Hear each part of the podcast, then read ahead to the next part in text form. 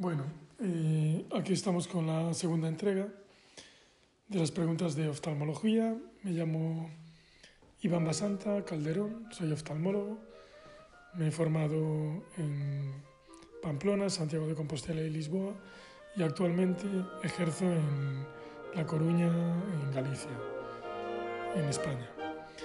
Y mm, el objetivo de estas preguntas, eh, yo las he ido grabando a lo largo de los últimos 6, 7 años más o menos, y era para poder estudiar en momentos que, de mucho trabajo, entonces eh, aprovechar momentos de eh, cuando voy en el coche o cuando estoy caminando, en el gimnasio, en la cinta, etc.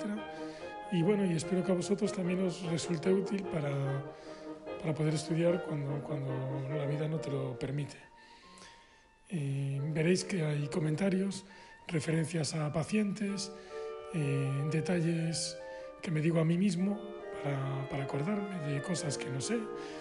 Luego también hay algunas cosas que, que, en aquel momento no sabía y que ahora sé. Y seguramente hay alguna también que sabía en aquel momento y que ahora se me ha olvidado.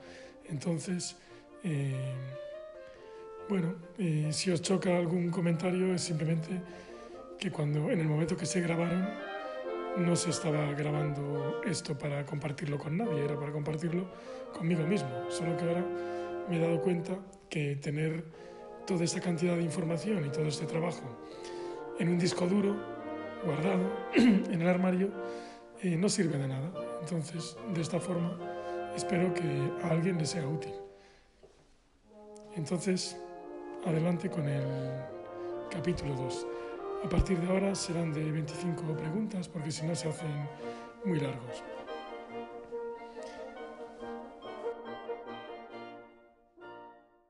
Bueno, seguimos entonces con el episodio 2 de las preguntas de oftalmología. En este caso eh, sigue con el Provision, eh, serie 5 de la Academia Americana de Oftalmología, capítulo 2 eh, de córnea y enfermedad externa. Como es un capítulo muy largo y a partir de ahora la verdad es que prácticamente todos van a durar eh, hora y media, lo voy a dividir en dos para que no se haga muy pesado el podcast. Entonces a partir de ahora los capítulos serán en vez de 50 preguntas de 25. Y bueno, y ahí va entonces capítulo 2 Córnea y enfermedad externa, preguntas 1 a 25. Bueno, recordaros también que todos los episodios llevan en la descripción del episodio asociado un enlace al Google Drive donde tengo compartidas las fotos a las que hace referencia. Entonces, en cada momento que veis que, que digo foto, es porque hay una imagen. También la suelo describir porque si la persona va conduciendo, pues describo más o menos cómo es la imagen para que no tenga riesgos de tener un accidente por, por estar viendo para el móvil. 1. ¿Cuál es el mecanismo de acción del moxifloxacino, o sea, del Vigamox? A. Inhibe la replicación del ADN bacteriano. Comentario.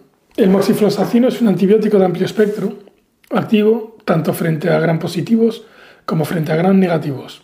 Actúa inhibiendo la topoisomerasa, una enzima necesaria para separar el ADN bacteriano y por lo tanto inhibe la replicación del ADN.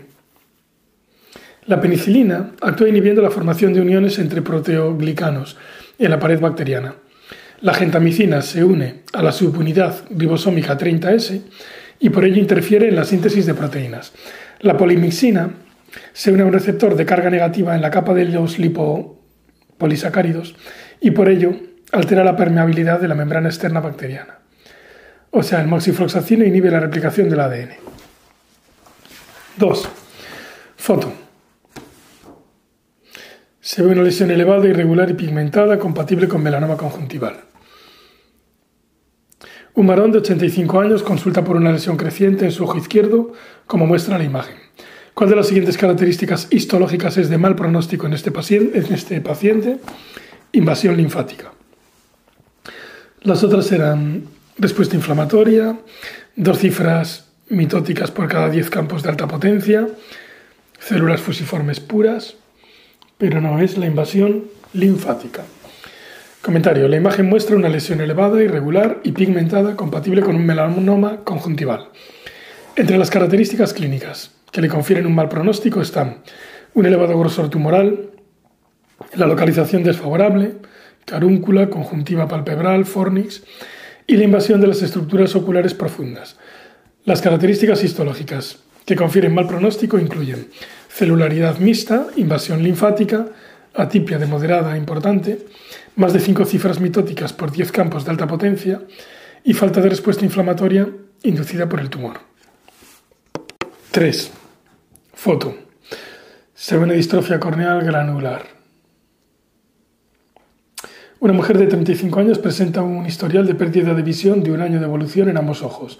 La fotografía de la lámpara de hendidura de su ojo derecho se muestra a continuación. ¿Qué tinción histoquímica mostraría mejor los depósitos que se aprecian en la córnea. Entonces es una distrofia corneal granular y es tricrómico de Mason. Los otros eran azul alcián, oil red o tricrómico de Mason y rojo Congo. Comentario. Tricrómico de Mason. La imagen de la lámpara hendidura muestra discretos depósitos en la zona central de la córnea con espacios claros del estroma adyacente. Estos hallazgos son característicos de la distrofia corneal granular. El tricrómico de Mason se usa para demostrar material hialino en el estroma de los pacientes con distrofia corneal granular. La tinción rojo congo se emplea para demostrar material amiloide en el estroma de los pacientes con distrofia látice. El azul, el alcián se muestra para demostrar depósitos de mucopolisacáridos en el estroma de pacientes con distrofia macular.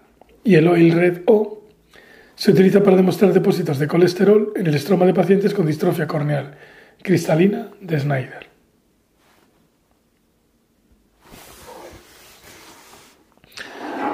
Cuatro. ¿Cuál es el único antifúngico tópico comercializado en Estados Unidos y por lo tanto el fármaco de primera línea tópico en el tratamiento de una keratitis fúngica y es la natamicina.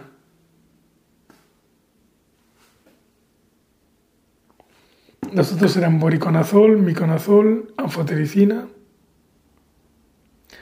pero es la natamicina. El único antifúngico tópico comercializado en Estados Unidos es la natamicina al 5%, un polieno. Por lo tanto, es la primera línea del tratamiento ante la sospecha o confirmación de una queratitis fúngica en la mayoría de los casos. El resto de antifúngicos tópicos tienen que ser adaptados a una formulación en gotas. Si la queratitis no responde a la natamicina tópica, se puede sustituir por anfotericina B, en casos de queratitis por cándida y aspergillus. Un azólico oral o tópico, por ejemplo el boriconazol, puede ser sustituido o añadido en casos de queratitis por fusarium. El miconazol se une habitualmente por vía oral para infecciones fúngicas.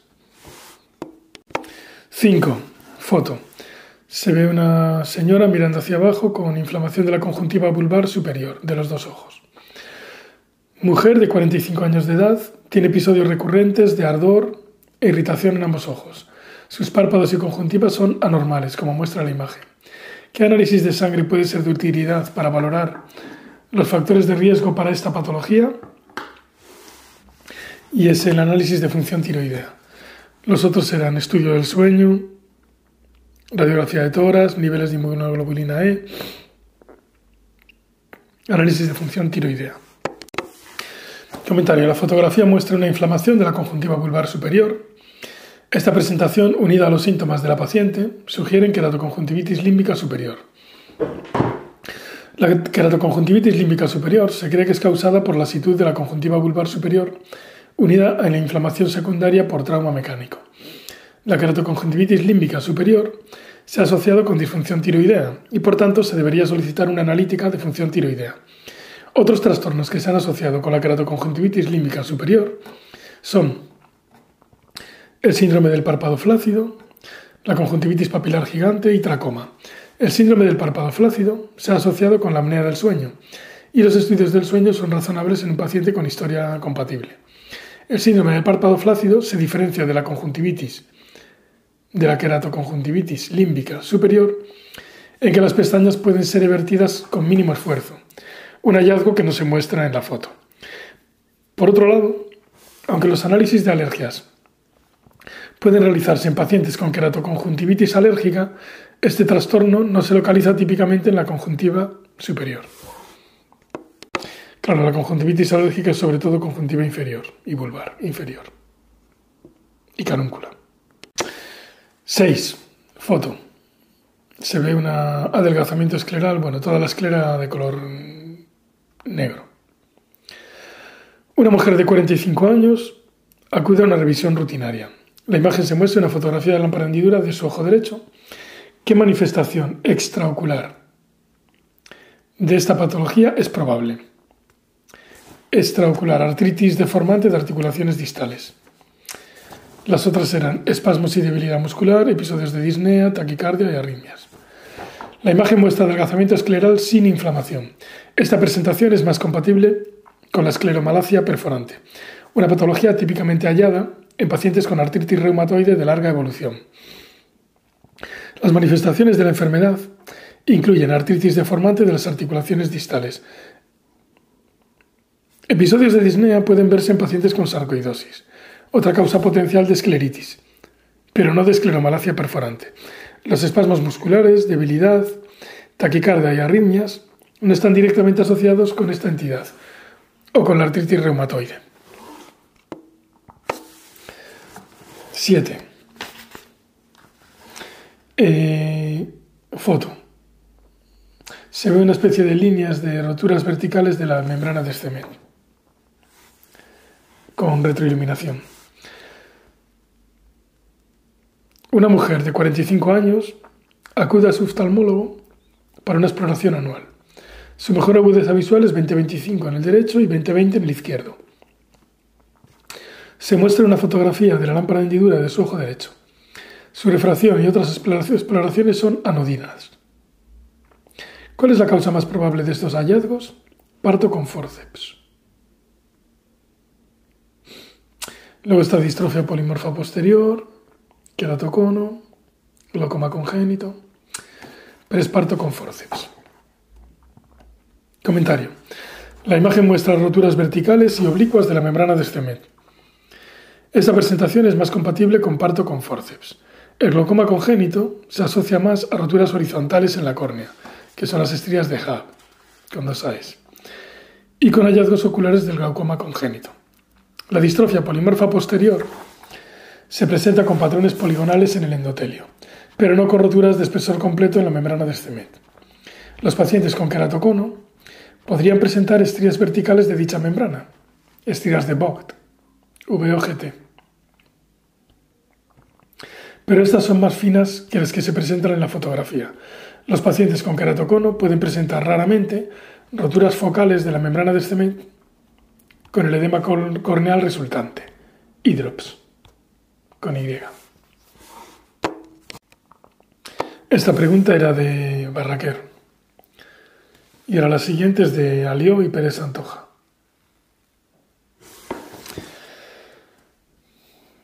8.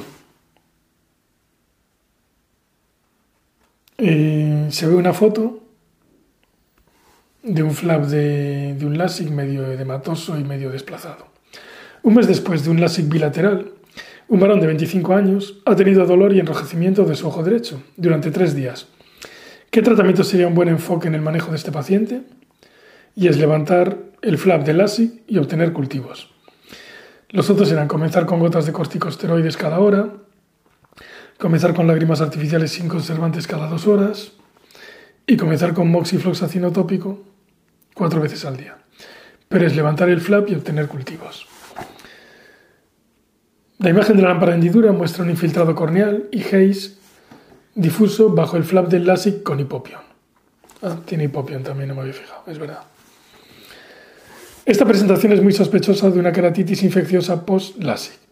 Dado que son múltiples los organismos que pueden dar esta presentación, el manejo más apropiado es levantar el flap del LASIK y obtener cultivos microbiológicos, incluyendo hongos y especies de Mycobacterium. Se debería comenzar entonces con antibióticos de amplio espectro hasta obtener resultados de los resultados de los cultivos. En el caso de una infección grave o de una infección que no responde a los medicamentos tópicos, sería necesario retirar el flap del LASIK. Los corticosteroides tópicos deberían emplearse tras el LASIK en casos de keratitis lamelar difusa. Las lágrimas artificiales deben usarse tras el LASIK para tratar el síndrome de ojo seco. A pesar de que el mosiflosacino tópico puede utilizarse en caso de sospecha de keratitis infecciosa post-LASIK, tiene una cobertura limitada y, por tanto, los cultivos deben obtenerse antes de comenzar el tratamiento antibiótico empírico. 9. Foto. Se ve un micetoma conjuntival con pigmentación marrón. Un bulto en la parte externa del ojo derecho de una paciente con microhemorragias. ¿Qué microorganismo es más probable como causa del micetoma conjuntival que se muestra? Y es la curbularia. Los otros eran cándida, mucor, fusarium. Comentario. La, muestra, la figura muestra un micetoma conjuntival con pigmentación marrón. Esta presentación es más típica de la infección por un hongo, un hongo filamentoso septado y pigmentado, de los que la curbularia es un ejemplo. Otros hongos de esta categoría son Alternalia, Cladosporium y Exofialia. Y Exofalia. No, Exofiala. O sea, es la curbularia. Y también hay la Alternaria, el Cladosporium y la Exofiala. Las otras opciones no producen pigmentación y por tanto no son probables como causa de la infección. 10. Un varón de 15 años, foto también. Y la foto muestra nervios corneales prominentes. Un varón de 15 años acude a una revisión de rutina. Su mejor agudeza visual es 20-20 en ambos ojos. La fotografía de lámpara de hendidura de su ojo derecho es anormal, como se muestra en la imagen. ¿Qué prueba de imagen puede ser útil para profundizar en la evolución del paciente?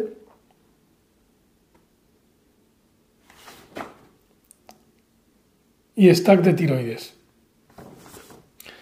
Las otras eran resonancia magnética cerebral, ecografía hepática, radiografía de articulaciones sacroiliacas. Tiene 15 años, TAC de tiroides. La fotografía de la lámpara hendidura muestra nervios corneales prominentes. Estos se pueden encontrar en varias patologías, entre ellas enfermedades corneales intrínsecas, como distrofia de Fuchs, queratocono, infecciones como acantamoeba, lepra, enfermedades hereditarias, por ejemplo, neoplasia endocrina múltiple tipo 2, MEN2B, neurofibromatosis 1, NF1, síndrome de Riley-Day, disautonomía familiar. Y enfermedad de Refsum, enfermedad de acúmulo de ácido fitánico. MEN2B, o sea, neoplasia endocrina múltiple tipo 2B, es una enfermedad autosómica que se manifiesta con neurofibromatosis de mucosas en la primera década de la vida, seguido de carcinoma medular de tiroides, en casi un 100% de los casos, y feocromocitoma en alrededor de un 50% de los casos. Dadas estas asociaciones entre los nervios corneales engrosados y MEN2B, la detección de potenciales complicaciones del MEN2B es importante, incluyendo la obtención de historia familiar, exploración física y evaluación tiroidea y adrenal. Obtener una resonancia magnética del cerebro sería correcto en casos de sospecha de esclerosis múltiple y obtener una radiografía de las articulaciones sacroiliacas sería apropiado en casos de sospecha de espondilitis anquilosante, ninguna de las cuales se asocia con nervios corneales prominentes.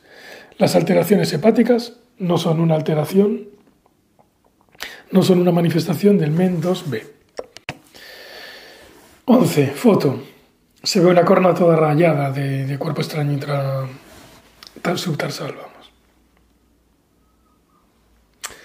Una niña de 10 años defiere dolor unilateral, ojo rojo y fotofobia, tras la picadura de una abeja en su párpado.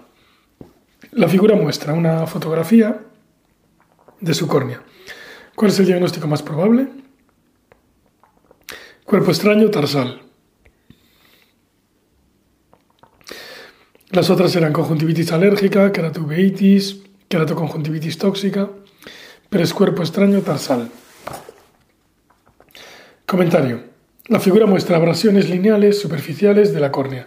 Esta presentación es más compatible con un cuerpo extraño tarsal, como en este caso puede ser el aguijón de la abeja. Evertir el tarso superior e inferior es importante en casos como este para localizar y retirar el cuerpo extraño. La manifestación corneal de la queratoconjuntivitis alérgica y tóxica es más frecuentemente en forma de erosiones superficiales punteadas difusas. Las manifestaciones corneales de la queratoveitis incluyen opacidades, neovascularización, edema y o precipitados queráticos en el proceso de inflamación intraocular. 12. Foto. Se ve un astigmatismo. Eh, es una topografía un poco rara y se ve una pajarita, o sea, más aplanado el eje horizontal y más curvo el vertical. Hace seis meses un hombre de 62 años se sometió a una queratoplastia penetrante en su ojo derecho. El resultado topográfico se muestra en la imagen. ¿Qué meridiano se debería retirar la sutura para reducir el astigmatismo postoperatorio? El meridiano más curvo es a 90, o sea que sería a 90. La topografía corneal representa un alto astigmatismo en un paciente tras una queratoplastia penetrante. En este caso, los ejes más curvos están a 90 y a 270 grados. Por lo tanto, son las suturas situadas en estos ejes las que habría que retirar en un intento de reducir el astigmatismo. 13. Foto. Se ve a duras penas una córnea verticilata. Mujer de 70 años acude a una revisión de rutina su exploración en la lámpara de hendidura está alterada como se muestra en la imagen. ¿Cuál es la causa más probable de los hallazgos corneales? Y es la indometacina. Los otros serán cantasantina, epinefrina y tamoxifeno. Indometacina. El paciente tiene, bueno, la paciente tiene córnea verticilata con dos L's. Entre las causas más comunes de la córnea verticilata están la amiodarona, cloroquina, hidroxicloroquina, indometacina, fenotiacidas y la enfermedad de Fabry. El tamoxifeno y la cantasantina son causas de depósitos cristalinos en la córnea. Y la epinefrina puede causar depósitos adenocromos en la conjuntiva.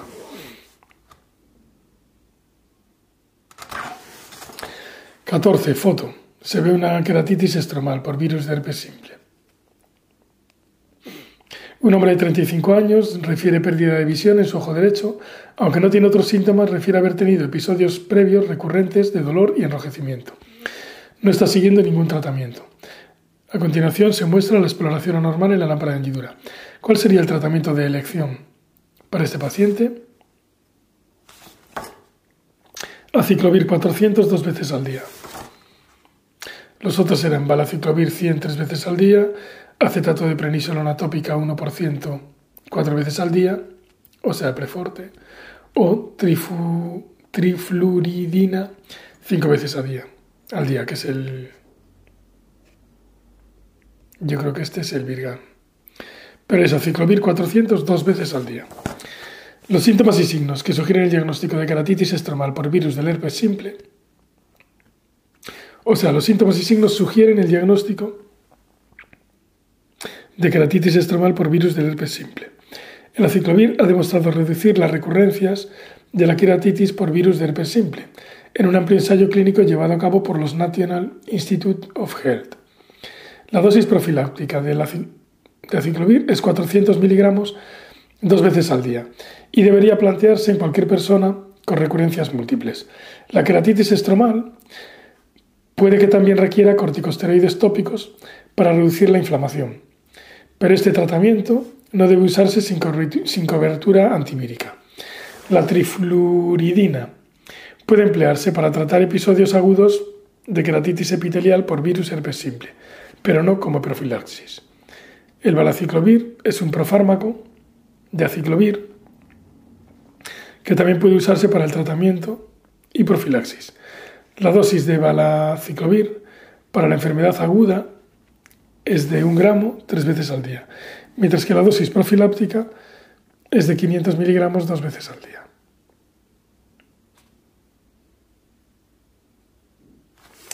Bien. 15. La figura muestra unas lesiones pseudomembranosas, firmes, amarillentas y leñosas en la conjuntiva tarsal. Foto. Sí, se ve ahí una conjuntivitis leñosa con membranas, una cosa grimosísima. Una niña de tres años de edad, la pobre, ha tenido episodios recurrentes de enrojecimiento y secreción de ambos ojos. El examen externo de su ojo derecho es patológico como se muestra en la imagen. ¿El déficit de cuál de las siguientes proteínas puede causar este cuadro? Y es el déficit del plasminógeno. Los demás que aparecen son fibrinógeno, exosaminidasa galactosidasa pero es plasminógeno. Comentario. La figura muestra lesiones pseudomembranosas firmes, amarillentas y leñosas en la conjuntiva tarsal. Este aspecto es de una conjuntivitis leñosa, una rara alteración asociada con el déficit de plasminógeno.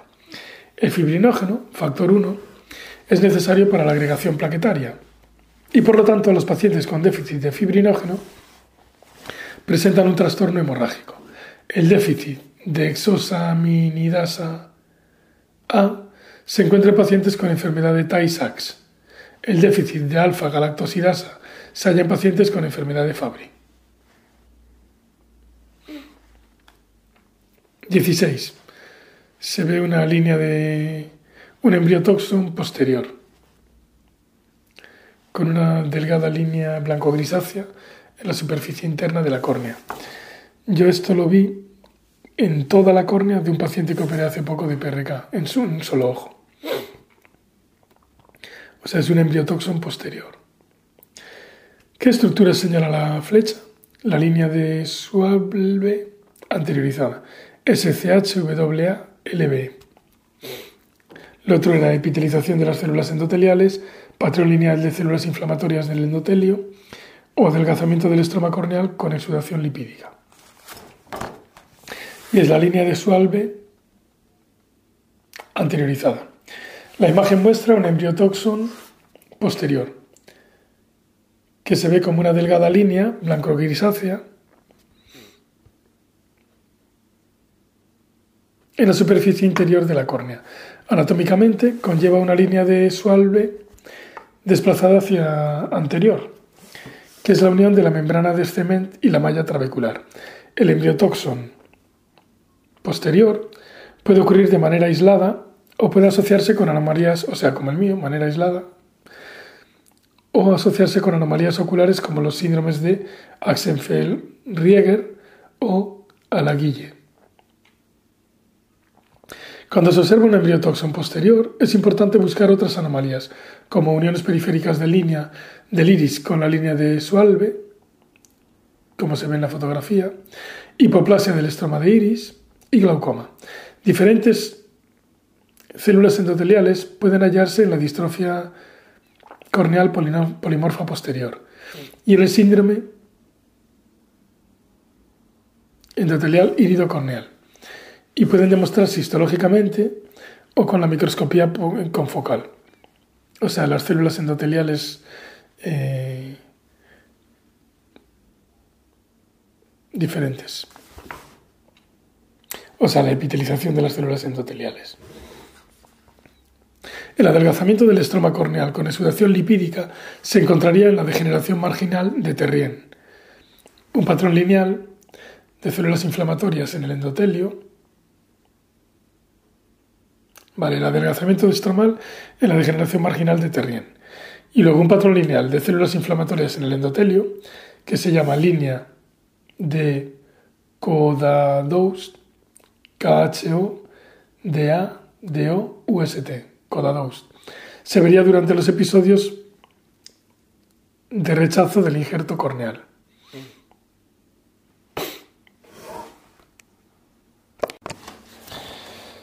17. Se ve una, un dermolipoma, una lesión amarillenta en la conjuntiva temporal inferior de un niño, parece. ¿Cuál es el manejo correcto para esta patología de la imagen en una niña asintomática de 4 años de edad? Observación. Las otras ponían excisión subtotal, corticosteroides, excisión total y es observación. La figura representa una lesión amarillenta en la conjuntiva temporal inferior. Es un dermolipoma, o sea, un coristoma congénito. La lesión es típicamente asintomática, pero puede causar astigmatismo si se extiende anteriormente. Dado que la, lesión se puede extender hacia la órbita o hacia la glándula lagrimal, lo más frecuente es la observación. Las indicaciones de excisión subtotal son estética, irritación y astigmatismo. 18. Interigio se ve. Un granjero de 65 años refiere un lunar en su ojo izquierdo de dos años de evolución. Está preocupado y le gustaría que le fuera retirado quirúrgicamente. Se muestra la fotografía de la lámpara de hendidura. ¿Qué técnica quirúrgica debe evitarse ante la alta tasa de recidiva de este lunar, entre comillas? Lo que se debe evitar, excisión y epitelización espontánea. O sea que se podría hacer excisión con trasplante de membrana amniótica, excisión con radiación beta y excisión con mitomicina C. Comentario. La imagen muestra un terigión. Retirar el terigión y permitir la reepitelización del lecho conlleva una alta tasa de recidivas. Las técnicas adyuvantes que se usan ahora para disminuir las recurrencias tras la cirugía incluyen el autoinjerto conjuntival o la membrana amniótica sobre el lecho escleral, o tratar el área con mitomicina C o radiación beta. Todas estas técnicas han disminuido las recurrencias del terigión, terigión tras la cirugía. 19. Foto. Se ve una, un implante de queratoplastia, una queratoprótesis. Se ve. ¿Cuál es la indicación del implante que se muestra? Fracaso de injertos corneales múltiples, porque el otro es miopía alta, defecto epitelial persistente por queratitis fúngica, queratopatía bullosa afáquica. Y es, es fracaso de injertos corneales múltiples. Comentario. La imagen muestra una queratoprótesis de Boston tipo 1 las indicaciones para su uso incluyen pacientes con múltiples fracasos de injertos corneales o pacientes con otras causas de cicatrización corneal en las que un trasplante corneal tendría un mal pronóstico. La keratopatía bullosa afáquica se suele tratar bien con un trasplante corneal de espesor completo o bien con un trasplante endotelial, o sea, DSA-EK, de SAEC que es el trasplante endotelial de este con infecciones oculares activas no son candidatos para este procedimiento. 20. Foto. Se ve una blefaritis posterior, todo el borde del párpado lleno de estas burbujitas de líquido, de, secreción. Un hombre de 55 años refiere dificultad para abrir los párpados por la mañana debido a legañas, como se muestra en la imagen. ¿Qué datos de su historia clínica pueden ser relevantes? Datos de la historia clínica. Tratamiento médico reciente por cáncer de próstata.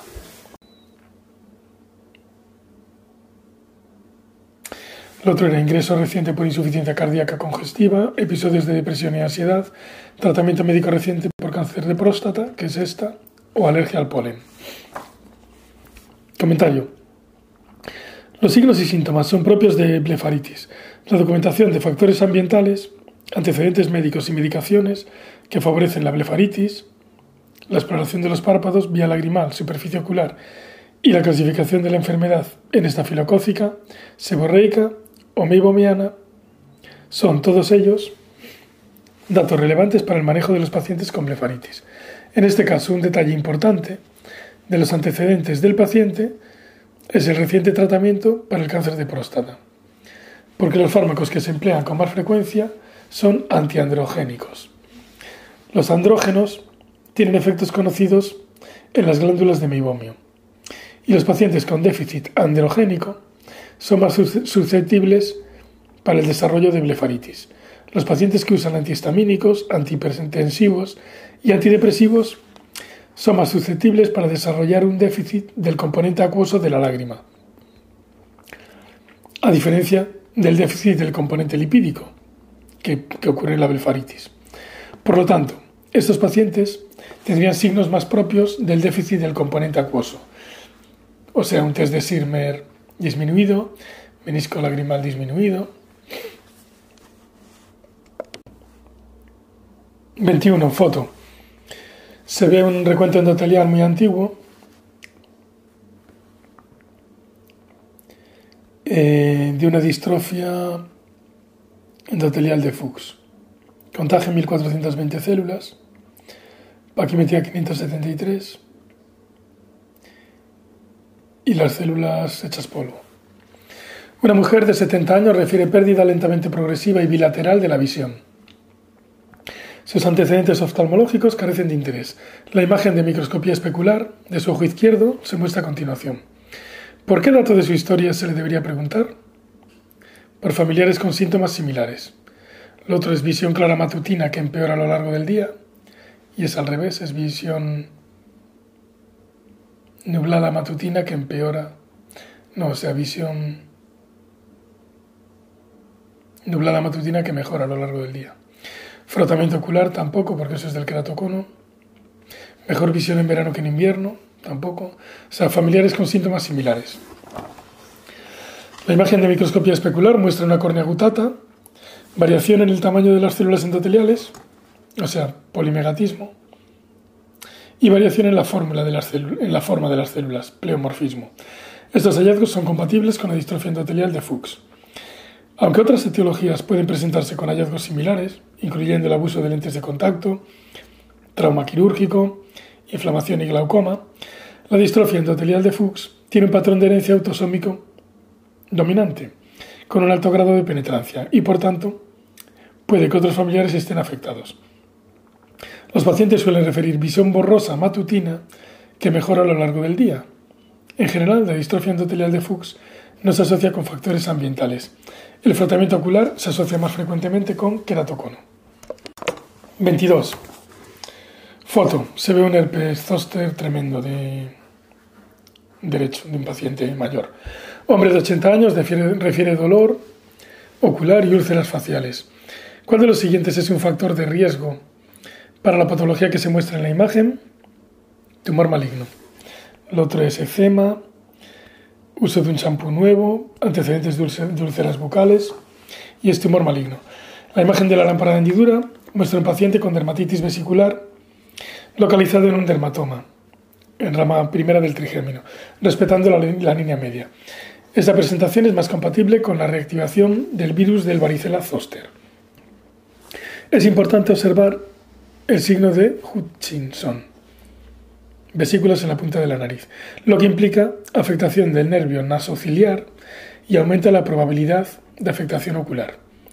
Los factores de riesgo para el herpes zóster incluyen situaciones de inmunodeficiencia, como ancianos, inmunosupresión, VIH, quimioterapia y tumores malignos. El uso de un nuevo champú sería un factor de riesgo para dermatitis de contacto. Los antecedentes de eczema serían importantes en un paciente con dermatitis atópica. Y el historial de úlceras bucales sería un factor de riesgo en un paciente con una infección ocular por virus del herpes simple. 23. Foto. Aquí no se ve nada, pero dice que es una cantamueva.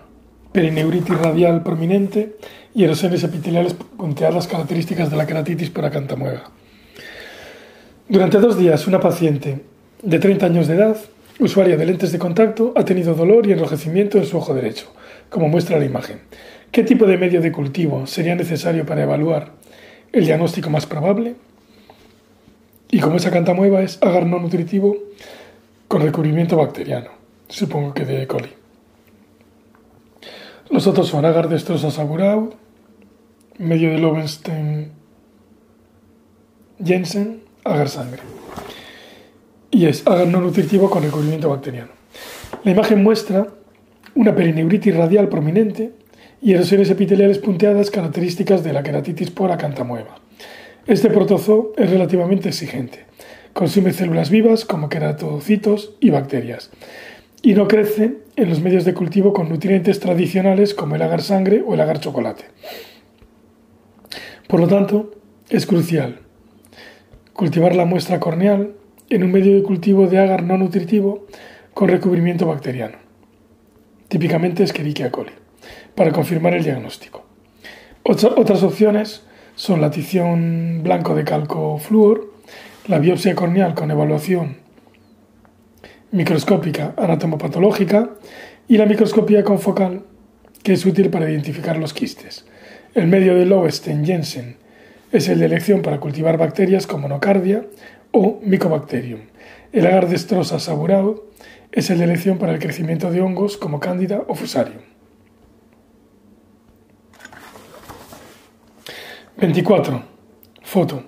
Se ve una córnea toda blanca de una lesión química, creo. Sí. Un trabajador de un restaurante de 50 años estaba mezclando productos de limpieza cuando algo le salpicó en su ojo derecho. Se muestra la imagen de la exploración en la lámpara de hendidura. ¿Qué hallazgo es el mejor predictor de neovascularización corneal tardía y formación de panus? La isquemia limbar, como siempre. La extensión de la isquemia limbar y escleral. Los otros eran el pH de la sustancia y de la superficie ocular, extensión de las quemaduras de los párpados y la piel, grado de edema corneal, pero es la extensión de la isquemia limbar y escleral. Aunque todos estos datos son pertinentes a la hora de documentar la extensión de la afectación de la superficie corneal tras una quemadura química, el grado de isquemia limbar es el predictor más importante de progresión a insuficiencia limbar, que se traduce en neovascularización corneal, formación de panos. En esta imagen, casi el 100% del limbo es isquémico, manifestado por un blanqueamiento. El paciente, por lo tanto, presenta alto riesgo de desarrollar insuficiencia limbar tardía. El tratamiento para mejorar el pronóstico incluye mecanismo para minimizar la exposición de la gente, por ejemplo, irrigación inmediata con agua o suero salino, reducir la inflamación, corticosteroides tópicos y tetraciclinas orales, no sabía yo esto, y promover la curación, vitamina C oral, trasplante de membrana amniótica. 25. Última de la primera mitad del capítulo 2, provisión 5. Foto. Se ve una córnea teñida con rosa de bengala. Córnea no, la esclera. Una tinción con rosa de bengala de la conjuntiva inferior y secreción mucosa. Y pregunta. Una mujer de 25 años refiere sensación de cuerpo extraño crónica, bilateral y que empeora al final del día. La exploración en la lámpara de hendidura de su ojo izquierdo está alterada como se muestra en la imagen. ¿Qué análisis de sangre sugeriría una etiología específica para esta patología? Y es anticuerpos anti-LA. No tenía ni idea. Rosa, LA, anti-LA. Lo otro era factor reumatoide, anticuerpos anticitoplasma de neutrófilo, enzima convertidora de angiotensina, pero es anticuerpos anti-LA. Comentario. La fotografía de la de hendidura muestra tinción con rosa de bengala de la conjuntiva inferior y secreción mucosa. Estos hallazgos, junto con los síntomas de la paciente, sugieren un síndrome de ojo seco. En un paciente joven, con síntomas graves de ojo seco, está indicada la búsqueda de una etiología sistémica subyacente. El síndrome de Segren es una patología autoinmune que afecta a las glándulas exócrinas que producen lágrima y saliva. Este síndrome se puede presentar como una enfermedad primaria o acompañando a otras entidades autoinmunitarias. Los análisis de sangre pueden determinar si un paciente presenta valores elevados de anticuerpos que sugieren una enfermedad sistémica. El típico patrón de anticuerpos antinucleares del síndrome de Segren es la positividad de SSA RO y SSB barra LA. Este último, el LA, es el más específico. Una biopsia de las glándulas salivares menores puede servir para realizar el diagnóstico. Concentraciones elevadas de la enzima convertidora de angiotensina se pueden hallar en pacientes con sarcoidosis, niveles elevados de factor reumatoide en pacientes con artritis reumatoide y niveles elevados de anticuerpos anticitoplasma de neutrófilo en pacientes con vasculitis sistémica. Sin embargo, ninguno de estos se asocia típicamente con la queratoconjuntivitis seca en un paciente joven. Bueno, fin de la primera parte de Provisión 5, capítulo 2, córnea.